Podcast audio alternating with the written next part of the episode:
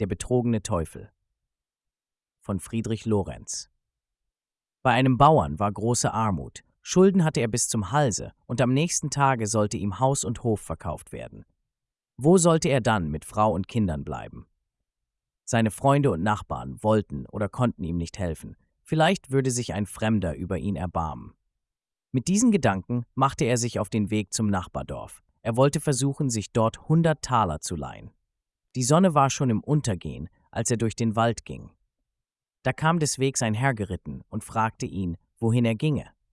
Herr, antwortete der Bauer, ich bin in großer Not, denn morgen soll mein Grundstück verkauft werden, und was soll ich dann anfangen?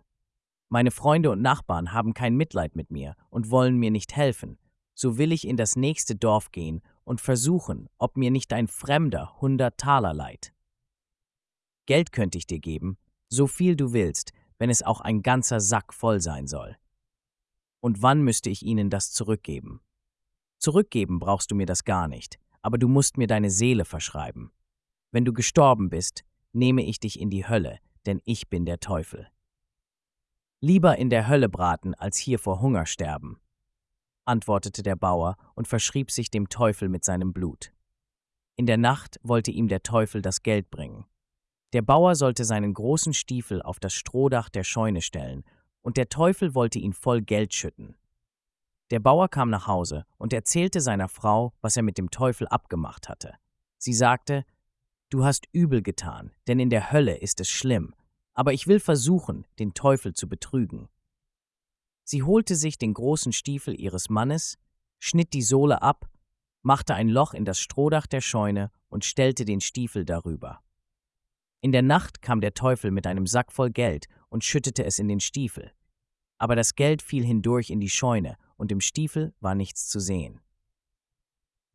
Ein Bauernstiefel ist nicht klein, sagte sich der Teufel und holte einen zweiten Sack voll Geld. Aber in dem Stiefel bedeutete das nichts. So schüttete er unter Schimpfen und Fluchen fünf Säcke Geld nacheinander hinein. Jetzt war sein Geld zu Ende, und er musste sich von einem andern Teufel welches leihen. Der sagte, so viel Geld ist die Seele des Bauern gar nicht wert. Sieh zu, dass du auf gute Weise von dem Kontrakt loskommst. Unterdessen war die Frau auf das Dach gestiegen und hatte das Loch im Stiefel mit einem Strohwisch zugestopft. Der Teufel kam mit dem Gelde, das er sich geliehen hatte, und sagte, Ihr habt aber einen ganz verfluchten Stiefel, der hat ja gar keinen Grund. Du versteht nur nicht hineinzuschütten, antwortete die Frau. Aber wenn es dir leid tut um das Geld, dann nimm nur den Sack, den du da bringst, wieder mit, doch gib vorher die Schrift heraus. Das ist auch das Beste, sagte der Teufel. Hier, nimm die Schrift, und ich behalte mein Geld. Er gab der Bäuerin die Verschreibung, nahm seinen Geldsack auf den Rücken und ging zur Hölle zurück. Und die Bäuerin lachte den dummen Teufel aus.